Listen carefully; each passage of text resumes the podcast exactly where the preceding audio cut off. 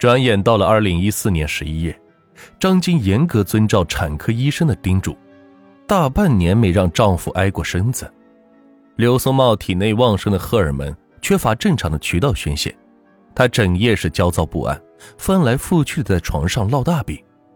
一天，张晶在网上浏览胎教常识，突然一则消息令他打了个冷战。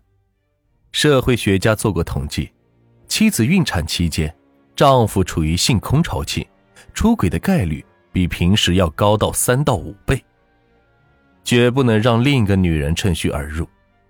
一天，张晶与丈夫、妹妹围在一起吃饭，她体贴的对妹妹说：“小慧，你不是总嚷着要上班吗？你姐夫是部门经理，给你安排个普通文员不是什么难事。”张慧是拍手叫好，姐，还是你最疼我。刘松茂问张晶：“小慧去公司上班，我能保证，只是你肚子这么大了，身边能离开人吗？”哎，我没那么娇气，每天中午让钟点工来我家做饭就行了。其实张晶让妹妹上班，主要的目的就是将妹妹安插在刘松茂的身边监视他。十二月一日。张慧正式上班，傍晚下班，张慧系上围裙进厨房做饭，张晶挺着大肚子给妹妹打下手，她一边择菜一边不露声色的探听：“你姐夫在公司和哪些人走得近？”张慧如实的向姐姐禀报：“公司员工都很尊敬他，我没看出来他与哪位异性关系密切。”此后，张晶是三天两头的在妹妹那里探听军情。再说柳松茂，他每天开车上下班，张慧都坐在副驾驶座位上。她的青春气息，浑身散发的淡淡体香，以及一口一声发嗲的姐夫，令刘松茂如沐春风。途中，他故意将车开得很慢，为的就是单独与七妹多待一会儿。张慧出生于一九九一年，爱幻想，贪图享受，看到一些女同事穿名牌、戴玉镯。他就央求张静：“姐，我收入低，买不起像样的饰品，会在公司丢你和姐夫的脸。你给我买个高档的玉镯吧。”张晶训斥妹妹：“姐像你这个年纪，每个月领了工资就寄回家，那时我的衣服还从来没有超过两百元钱。”张慧嘟着嘴巴不作声，转而向刘松茂撒娇要礼物：“姐夫，你最疼我了，对我好。”就是爱我姐的表现。刘松茂清楚张慧的心思，花了六千多块钱送给了她一根项链和一枚羊脂玉手镯，并且叮嘱张慧千万别让你姐知道。张慧是心照不宣，哎呀，我知道。二零一五年二月，张晶在医院顺利产下一个健康女婴。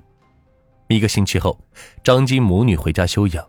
刘松茂特意的为妻子请了一位月嫂，白天他和张慧在公司上班，月嫂负责照顾张晶和女儿，晚上由刘松茂和张慧担任起这个责任。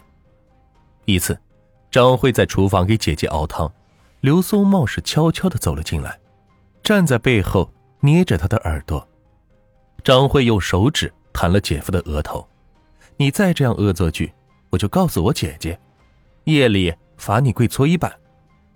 这时，张晶恰好抱着女儿走了进来，看到这一幕，他不仅没怀疑妹妹和刘松茂的关系暧昧，反倒认为一家人是关系融洽，说说笑笑有情趣。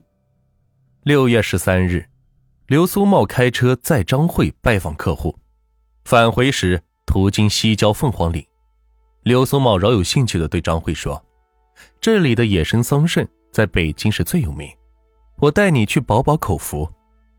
两人爬到半山腰，刘松茂是迫不及待攀上树，将诱人的桑葚一颗颗的抛向张慧。他双手装不下，就撩起衣襟间，白皙的肚皮暴露在刘松茂的眼前。旺盛的荷尔蒙在体内是冲撞大半年，刘松茂早已是焦渴难耐。他跳下树，将七妹抱到了石头后面。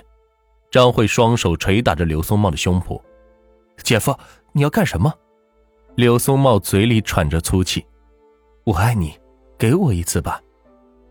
事后，张慧伤心抽泣，刘松茂是慌忙安慰：“小慧，我不会亏待你，你的婚事就交给姐夫了，以后我一定帮你找个有钱的北京老公。”张慧是哽咽着说：“要是姐姐知道了今天的事，怎么得了？”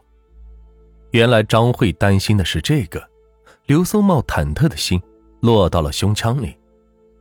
哎呀，你不说，我不说，他怎么会知道？此后，刘松茂又在车里与张慧发生了两次性关系。渐渐的，张慧的性被开启了，他迷醉其中，只要刘松茂稍有暗示，他就主动投怀送抱。一天。张慧与姐姐一道在卫生间给外甥女洗澡，突然一阵干呕，吐的是一塌糊涂。妹妹这是怎么了？张晶细看她的身体，张慧胳膊和大腿是轻微的浮肿。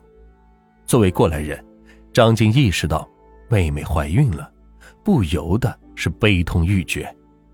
张晶焦急地问妹妹：“你跟姐说实话，这是哪个男人做的孽？”张慧靠在门框上。是失声痛哭，一个字儿也不说。张晶吼道：“他到底是谁？出了这种事，我怎么向父母交代？”张慧依然是不开腔。张静拽着他往阳台上走：“你要是不说实话，我抱着你从楼上跳下去。”张慧跪在张静的面前：“姐，这个孩子是姐夫的。”